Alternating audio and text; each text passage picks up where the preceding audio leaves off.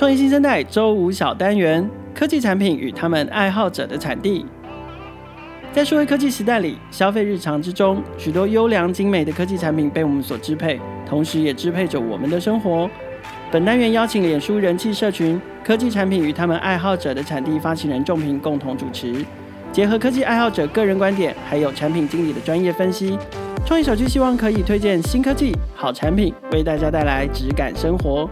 同时，也进一步邀请大家一同思索与探讨，这些带来美好体验的科技产品是如何被打造出来的。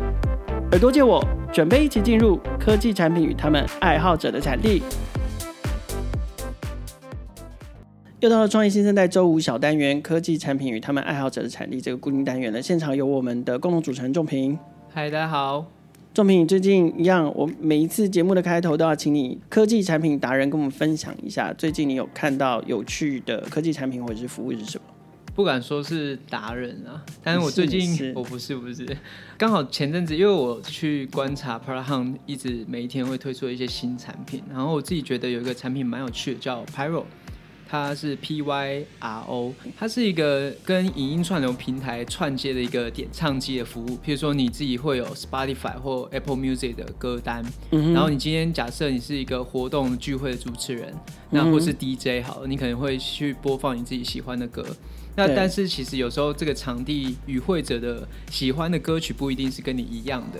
那这时候透过这个产品，你可以让与会者去。加入你这个 DJ 的行列，你自己可以透过就是大家可以透过投票机制去决定说，哎、欸，哪一些歌我想要插播，哪些歌我其实没那么喜欢，我可以排的比较后面，甚至是删掉这样子。哎、欸，那它是一个 App 还是它是一个 Web 的界面？它是一个 App 的界面。其实坦白说，我觉得有点可惜。如果 Web 的话，我觉得大家参与的门槛就不会那么高，但是。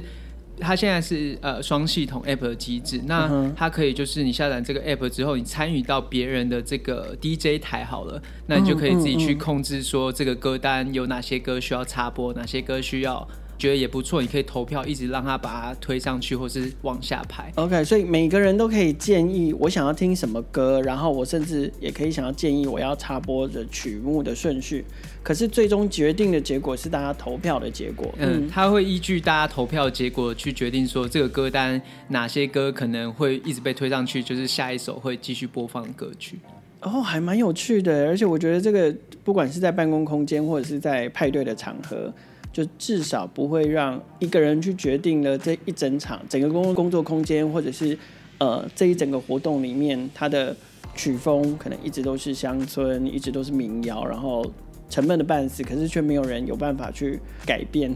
点歌的这个模式这样子，对，因为我们公司自己也有，就是大家可以每天担任公司 DJ 台的一个角色。那、哦、但是我觉得透过这个工具，我觉得可以让更多人去参与，说不要让公司一整天都某一个人喜好的歌曲，我觉得也是一个蛮好的互动方式。这样。OK，所以有兴趣的朋友，就是尤其你们常来办活动，或者是如果你们公司跟众平公司一样，都有这种大家轮流当公播 DJ 的这个文化的话，可以试试看 Pyro P Y R O 这个服务哦，就是可以让大家一起共创，一起决定今天空间里面的歌单要走什么样的曲风。OK，所以这是今天仲平跟我们分享的新产品。嗯，对。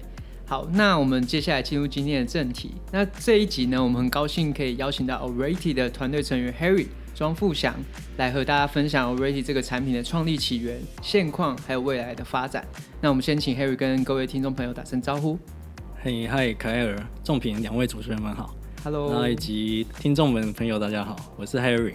然后我过去的主要工作是那个网页设计，然后后来因为看到手机应用程式的崛起，然后后来就改转跑道到那个产品的 UI UX 产品设计这一块去发展。然后后来自己有接触一些关于那个前端城市，那目前主要是在一间新加坡电商公司叫做小 Matic 担任产品设计师以及部分的前端工程师的职务，这样。哦，你也是很斜杠哎，超斜杠。OK，这个这个世界目前这个阶段大家都需要的。所以你自己的斜杠就是你除了是 UI UX，然后前端，然后现在是在电商新创服务，然后你另外还做了 Already 这个产品。对。算是 OK OK，那你方便呃提到说你现在目前在 Already 的扮演的角色是什么吗？因为现在目前还在草创呃阶段，所以自己比较偏向是校长兼撞钟的角色啊，就是包含产品设计啊、前端开发啊，然后包含小编，然后等等，对，然后等等不同的角色都要扮演一下，这样。好，所以团队现在只有你一个人吗？目前团队其实有四个人。OK，但是你一个人包办了这么多工作，那其他人要负责做什么？其他人就是在呃，当有一些产品需求的时候，我们就会需要有一些呃协助，请他们帮忙，就支援的角色这样。对，对。好，听到目前，其实大家应该还是会很好奇，awwrated 是一个什么样的产品？呃，我们先讲一下 awwrated 它的写法是 A W W R A T E D。你们这样创造，为什么要叫做 awwrated？然后你们是什么时候开始想要做这个项目的？呃，因为我一直都想要做一个 awwrated 这个平台，其实是评价功能的平台嘛。嗯哼，所以我们一开始就决定用 rate 这个单字来作为我们的名字的发想。是，有另外考虑到有一些呃平台系统的排序啊，有可能会依照名称来做排序。那我自己就是自己脑补了，就如果未来 Orator 有产品有机会进入到某一些系统的收集系系统的平台上面的话，或许可以因为 A 开头吗？对，就是 A 开头可以排在比较前面一点这样。OK OK，那那它到底是一个什么东西的推荐系统？它其实是目前比较着重在帮助 Netflix 的用户可以更快的找到呃一部可能评价比较高的影片。嗯、那你可以把它想象成它就是一个选片的一个指南针平台这样。嗯，对。嗯、现在其实 Netflix 里面其实也已经有推荐了，不知道你自己还另外想要做这件事情的原因是什么？在二零一六年的时候就已经订阅 Netflix 这个服务了。对对，那后来在大概几年过后，他们就是决定把呃评价的机制拿掉。从那平台机制拿掉，然后后来就是改为推荐的机制去呃发送给使用者这样。但是你很常会遇到一个问题，就是呃可能 Netflix 推荐你的影片不一定是你喜欢的，尤其是当你他推荐一部给你，然后你又看了大概半小时一小时啊，才发现这一部可能是一部雷片啊，或者是你根本就不喜欢的影片的时候，你会对于这个 Netflix 的机制会有点恼火。但我觉得这个机制基本上在这个影片的推荐平台上面还是还是没有那么适合。嗯，因为它是需要很花时间在上面的，你才可以知道说哦，这个产品到底是好或者是不好。比较比较不像那个 Spotify 啊，或者是一些音乐平台，它可能三分钟、五分钟，你可能很快就可以跳到另外一首歌，如果你不喜欢的话。但是影片你必须是慢慢的进入它的情节里面，它比较不像呃音乐，然后你不喜欢就跳下一首。所以当音乐比较好收集呃这个使用者喜欢类型的一个演算，反而是比较更胜于影片的推荐机制这样。嗯，对。不过呢，我有点好奇，因为大家应该都踩过雷，就是在看片这件事情上。那市面上没有其他的类似的产品，或是社群已经有在做类似的事情。就我知道，可能常会被推荐脸书社团什么 Netflix 的讨论社群啊，或是以前比较旧式的论坛，其实应该都会有一些影评或是推荐片单的一些。脸书上面也有社团。对，那我也很好奇说，说那这些市面上的社群跟产品跟 awwrated 比较不一样的地方在哪边？以目前这个题目来讲的话，其实我在二零一九年开始在发想这个题目的时候，就有开始去呃摄取有没有类似的平台。嗯，那基本上是有在欧美的地区啊，或者是像印度啊，他们都有各自分别类似的平台在上面。那主要的呃目的也是为了想要解决呃使用者在选片障碍上面所会发生的一些困扰或者是一些痛点这样。然后另外就是呃，因为现在基本上 Facebook 上面也都有社团在讨论嘛，但是有时候一部热门的影片的讨论不不代表说这部片的确就是、呃、最推荐的这样，就是可能是一部好看的电影，或者是它可能是一部雷片也有可能，因为大家看的想法可能不太一样，大家都有主观的意志在看一部电影。嗯，对。那我们想要解决就是比较偏向是说，我们把所有的相关的影评都综合起来，在这个平台上，比如说。呃，我们有包含 IMDB 的评价，也有包含烂番茄的评价，然后可能也有那个豆瓣的评价。那在这之间也有一些不同区别，就是比如说，有一部韩剧好了，可能在 IMDB 上面评价跟亚洲豆瓣这边评价是完全不一样的。对，你会发现是完全不一样的，因为他们啊亚洲人可能跟欧美人观影体验是也是完全不一样。那像烂番茄上面就是比较偏向是影评的评价，所以跟影评评价跟一般的使用者评价又不太一样。所以，我们现在把这些评价都综合在一个呃资讯栏里面，可以让使用者可以更清楚的了解啊、呃，你比较会想要依据哪个评价来来收看这个内容这样。了解。awwrated 现在像你刚刚说你是本身团队成员之一嘛？那还有其他一起就是在这个产品团队的人嘛？那你们是怎么样去分工去把这个产品制作出来？我们现在目前其实团队一共有四个人。刚刚一开始创办的阶段，其实我是找我另外一个同学来协助我。那它主要是帮我承担那个爬虫城市还有透端城市的一个功能，这样。对，你们网站上面有一个人叫做超级爬虫家。对对对，就是他。不懂的人还以为他是做自然科学的。没有没有没有。然后因为一开始其实我我主要的内容都是我自己在 key in 啊，有点像是小编，然后一步一步慢慢 key，后来发现这个实在太没效率。就等于是一个小时可能只能可能 key 个三十步就已经极限了。后来发现就真不行，就是要找我朋友来帮我协助我协助这一块这样。嗯，了解。那后来另外刚刚你有提到是四个人团队嘛？那后续加入的人他们通常会扮演什么样的角色？嗯、呃，后来因为平台上线之后，又发现流量开始涌入，那我们就发现说，因为我自己其实设计师背景，所以比较对前端技术还是有一点一点没那么熟悉啊，所以就找另外一个前同事来协助我这一块。那他叫 Patrick。然后他他目前也是承担我们呃现在平台的前端呃工程师的角色，以及他也同时也是 APP 的工程师。哇，大家都很斜杠哎。对啊，大家都是斜杠。那我很好奇，就是你们现在都是全职，四个人都是全职在做这件事情吗？还是？我目前四个基本上都是兼职的状态。然后刚刚忘了提了第四个，对，第四个比较有趣的就是他其实是一个海外的伙伴，他其实是中国的一个工程师跟兼 PM。嗯，他因为就是有发现中国这一年来啊，就是因为疫情的关系，然后还发现就是很多使用者开始都会去看 Netflix 的影片，然后也因为这样渐渐然后认识到我们的平台，然后觉得这个平台还蛮有趣的。对，所以他比较像是认识你们这个产品，然后有兴趣，然后所以主动跟你们联系去想要加入这样。对，而且他是第一个赞助我们的一个人。哇，那他有列名在你们工作人员的名单上吗？呃，目前暂时没有。总经理的意思对吧？对。了解，那我我因为我之前有看 Harry 去分享你们这个产品在草创初期打造的一个文章跟一周年的文章，然后我在里面有看到说你有分享一件事情，就是说为什么大家在 Spotify 去看推荐系统跟呃像 Already 这样呃 Netflix 去看推荐系统好像有不一样的 insight。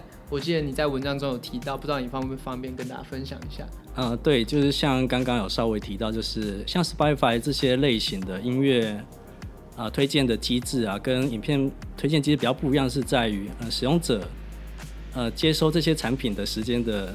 呃，点是完全不一样的。比如说，一首音乐就是顶多就三到五分钟嘛。是。你不喜欢你三前三十秒不喜欢这个前奏，你就直接把它卡掉。对对。但是影片也没办法直接哎三十秒我就觉得哦我不喜欢我要把它卡掉。对对，因为一样就是影片需要是慢慢呃融入这个故事里面，然后了解它的情节之后，你才会才会知道说你到底喜欢或者是不喜欢这部片。嗯。所以在推荐机制上是不太可能说透过 AI 啊或者是一些演算法，然后算出你到底喜欢哪一部片。对，以以一张目前的我自己的想法，应该是不太可能。了解。那在过程中，因为你刚刚有提到，就是过程中也有因应流量的增长，你们有做一些因应嘛？那还有没有什么在过程中你们面临的一些困难跟挑战是呃可能已经呃已经解决了，或是你们目前还是在正在正在克服中？对，对，对。哇，这个问题其实还蛮蛮多的，就是因为我们一开始其实。只是它只是一个小小的 side project，对，所以我们当初用的伺服器基本上是非常基础的，可能就一个月可能就三四百块啊之类的，对，那种等级的伺服器去做测试这样，但后来因为不小心人数就往上爬，不小心的，对，然后后来就是、喔、后来就是两次就 crash 了。就是我们一开始我们还不晓得原来是伺服器的问题，我们一开始是想，哎、欸，我是哪里扣写错了，还是哪里有 bug 这样。后来发现就只要提升那个伺服器的等级之后，后来就一切都顺畅了。所以这也是为什么你们需要赞助者。对，非常需要。OK，对。哎、欸，那我好奇，因为刚刚有讲到流量的成长嘛。那方便不小心，不小心，哦、不小心，真的，是不小心的。那我想要询问一下，Already 目前不小心的成绩，就是大概是多，就是什么样的成绩？这样，譬如说流量啊，或是你们目前平台上已经可以供大家去看推荐的一些影片数，大概是多少？这样、我可以稍微解释一下这个流量的一个历史过程。嗯，一开始的时候，其实是我会呃当一个呃有点像间谍的小编啊，然后去那个各大。呃，社团去 po 我们自己产品的文章，这样。嗯哼。然后后来从那时候开始，慢慢就累积一些流量进来，因为我们想要去验证说这产品到底是是否可以给使用者所接受，这样。然后后来慢慢就是大家好像还蛮喜欢这样的一个平台的，所以一开始的时候，其实那天那时候一开始初创应该每日的流量大概就有大概三十到一百之间。然后后来慢慢到去年底，因为有一些呃网红的介绍，还有一些媒体的曝光，这样。然后现在目前去年底到现在已经成长到每日平日大概是呃，平日的话大概是两千五到三千之间的不不重复使用人次，然后假日的话可能会提升到三千到三千五不重复的使用人次这样。呃，除此之外，男女呃使用者的比例也是蛮特别，就是一比一的状态。然后另外就是使用者装置七成是来自于苹果用户。然后另外我们现在目前 Facebook 社团的成员大概是四千六百人。哇哦！然后低卡上面粉丝是大概一千一百人左右。D D 卡粉丝是怎么回事？你们自己有经营一个低卡的账号？呃，应该说我有混进去里面去去当当聪明哦。OK，当使用者这样。所以你们低卡的 follower follower 现在目前是一千一百个这样。OK，对 OK，对，蛮多。那 Harry 有提到是说，刚刚随着一些流量的成长，对你们主机的负担也有陆续的增加嘛？那相对应的费用，应该也是你们团队目前会陆续遇到的问题。有什么样的获利模式或商业模式去因应说这个主机的负担，或是团队可能之后需要更多的获利，养活自己，至少不用自掏腰包这样。应该说，去年大概十月我们就买入那个 Google 广告版位的收入，这样。嗯哼。然后现在目前这个广告收入其实还蛮幸运，就是已经可以 cover 掉呃 server 的费用。OK OK。对，但但就是还是要评估说，哦，这个平台有没有单单就只靠 Google 版位的收入来支撑一个团队的运作这样。它只 cover 主机的费用，它、嗯、并没有办法发零用钱给你们，对不对？啊、呃，没错没错。每个人都还是无心的状态。没错没错。就是除非我我有思考过，除非流量再提升一百倍，不然的话应该。太难说用这个收入来作为一个呃小团队的营运基础，这样。对，所以我未来也许等流量再上升个五倍或十倍的时候，我们就会考虑说去找呃广告的赞助商这样。然后另外就是我们也有也有考虑到说，未来也许也可以导入一些像电商的概念来卖一些产品，比如说每一部像韩剧好了，它可能里面有出现一些呃周边商品，对，导购这样，对，有点就是让使用者可以做导购的一个一个流程。那另外有可能会贩售一些呃相关电影的一些周边啊之类，但是这个还在思索阶段，所以还没有说呃一定要实现或者是不实现这样。这样你们有预期说这些赞助商的 profile 大概会是长什么样子啊？譬如说是影片的片商，或是比较多是影迷，或是个人的一些喜欢看 Netflix 影片的一些观影者这样。呃，目前我自己的想法是，呃，应该会比较偏向跟那个比如说。呃，公司可能有一些广告想要做一些广，呃，有一些影片想要做广告，所以不一定跟 Netflix 相关。哎，不一定，不一定。嗯，只要跟影片相关内容或者是影音平台相关内容的话，也许都可以做合作这样。好，听到这边，那我们休息一下，再请 Harry 跟大家深入聊聊 Already 之后的未来发展。如果你是 Netflix 的用户，觉得自己有选片障碍，或者是对于 Netflix 的影片推荐机制不对你的胃口，Google 搜寻 Awwrated。A W W R A T E D 可以帮你更快的找到好评影片。你也可以在 Facebook 或者是 Telegram 上面搜寻 Awwrated，加入 Facebook 社团或是 Telegram 的聊天群，和大家一起交流影片以及平台功能。Awwrated 的平台需要更多赞助商的支持。如果你有兴趣成为 Awwrated 的赞助商，欢迎私讯粉丝专业。欢迎回到创业新生代周五小单元：科技产品与他们爱好者的产地。今天我们很高兴邀请到 Awwrated 的团队成员 Harry 来和大家分享这个产品的现况以及未来发展。好，紧接着这个问题，我要来抄袭那个仲平的口头禅哦，就是我很好奇的是，对我们仲仲平对很多事情都很好奇，还是好奇宝宝。我很好奇的是，就是其实刚刚 Harry 推呃介绍了非常多关于 Awwrated 的机制啊，还有一些发展。可是呃有一个最根本性的问题是我是我很想要问的是说。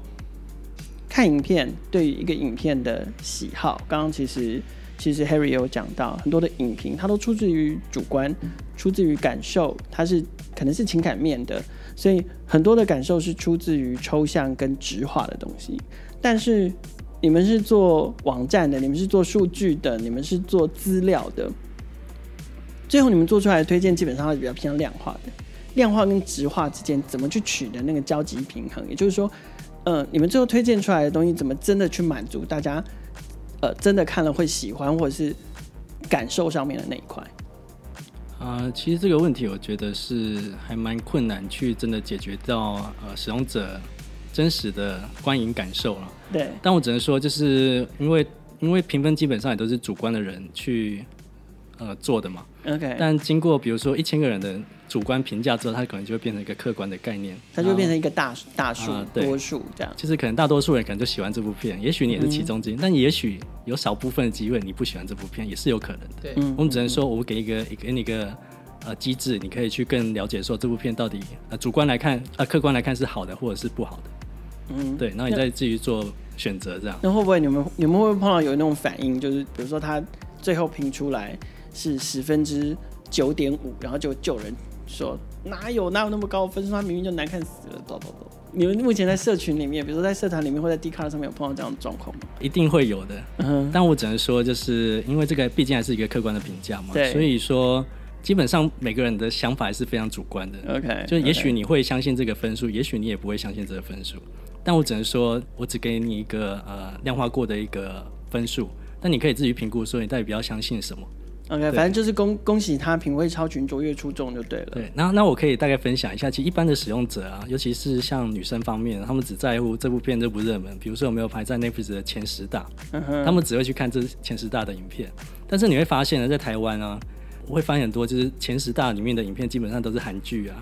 嗯、或者是一些比较爱情浪漫片的部分，这样、嗯、可能就会忽略掉可能其他可能还不错的影片也在其中，这样。那我们就是也是想要希望可以避免掉这一块，这样。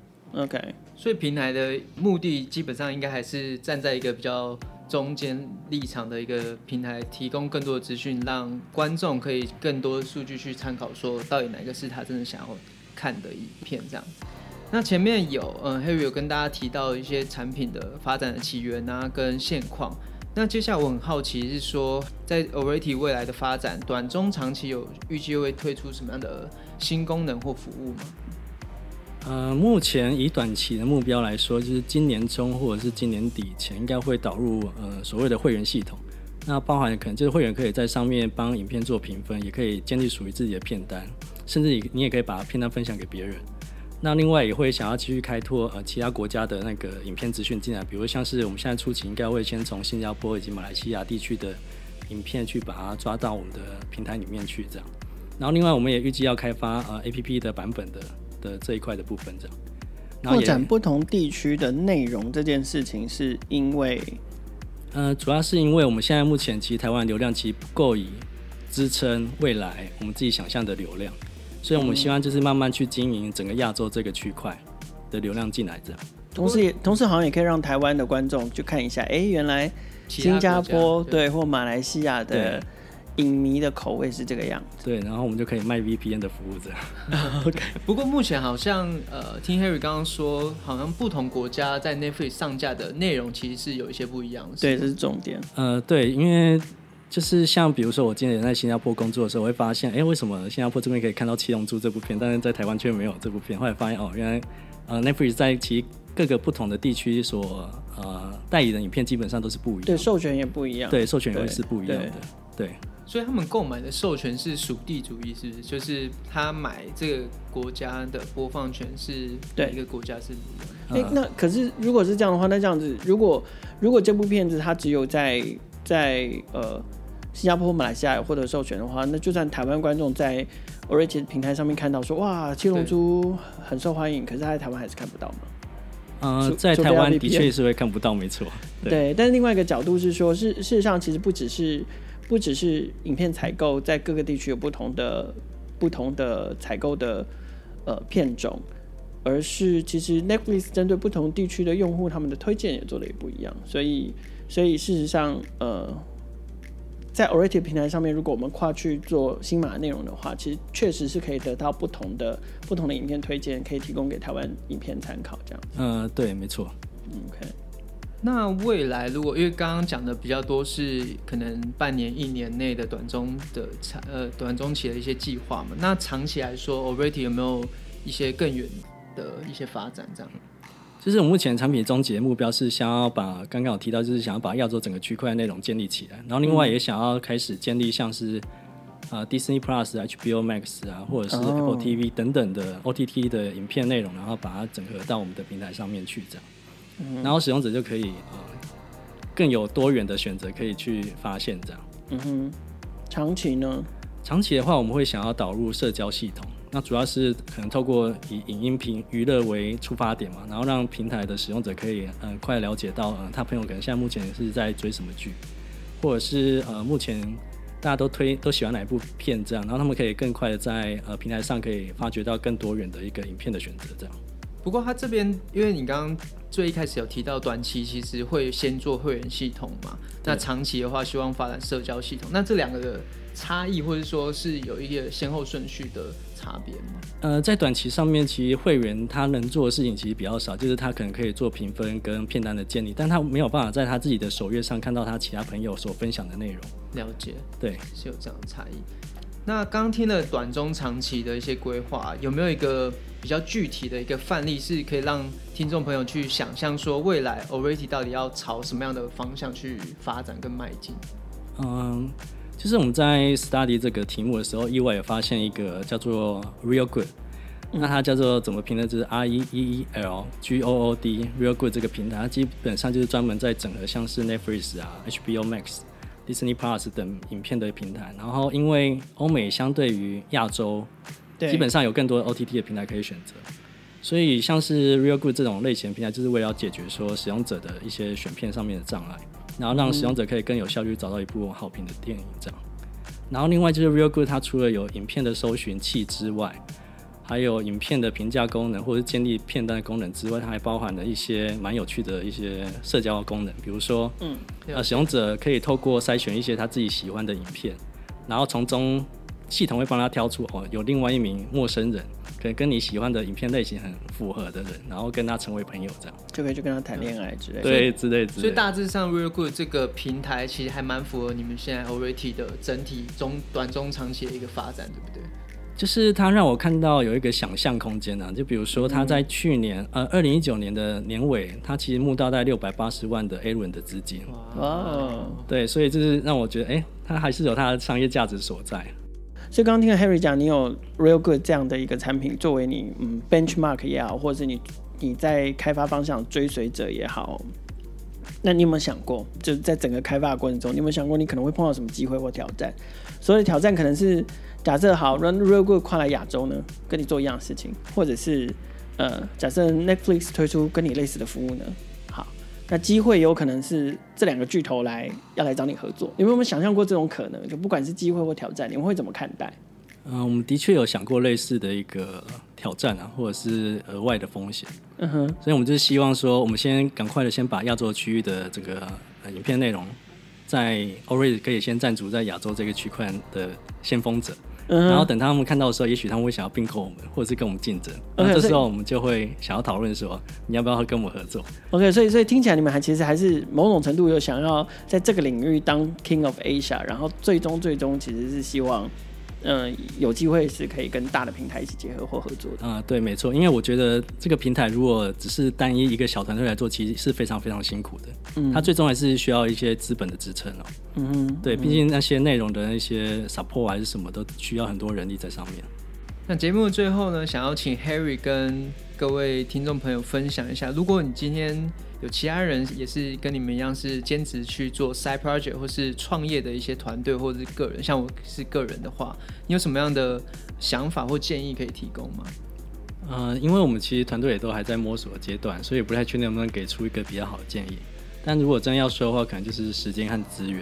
嗯哼。比如说你有一个产品的题目之后，很多比如说以设计师为出发点好了，那可能会想要把整个产品设计的功能都非常做得非常仔细嘛。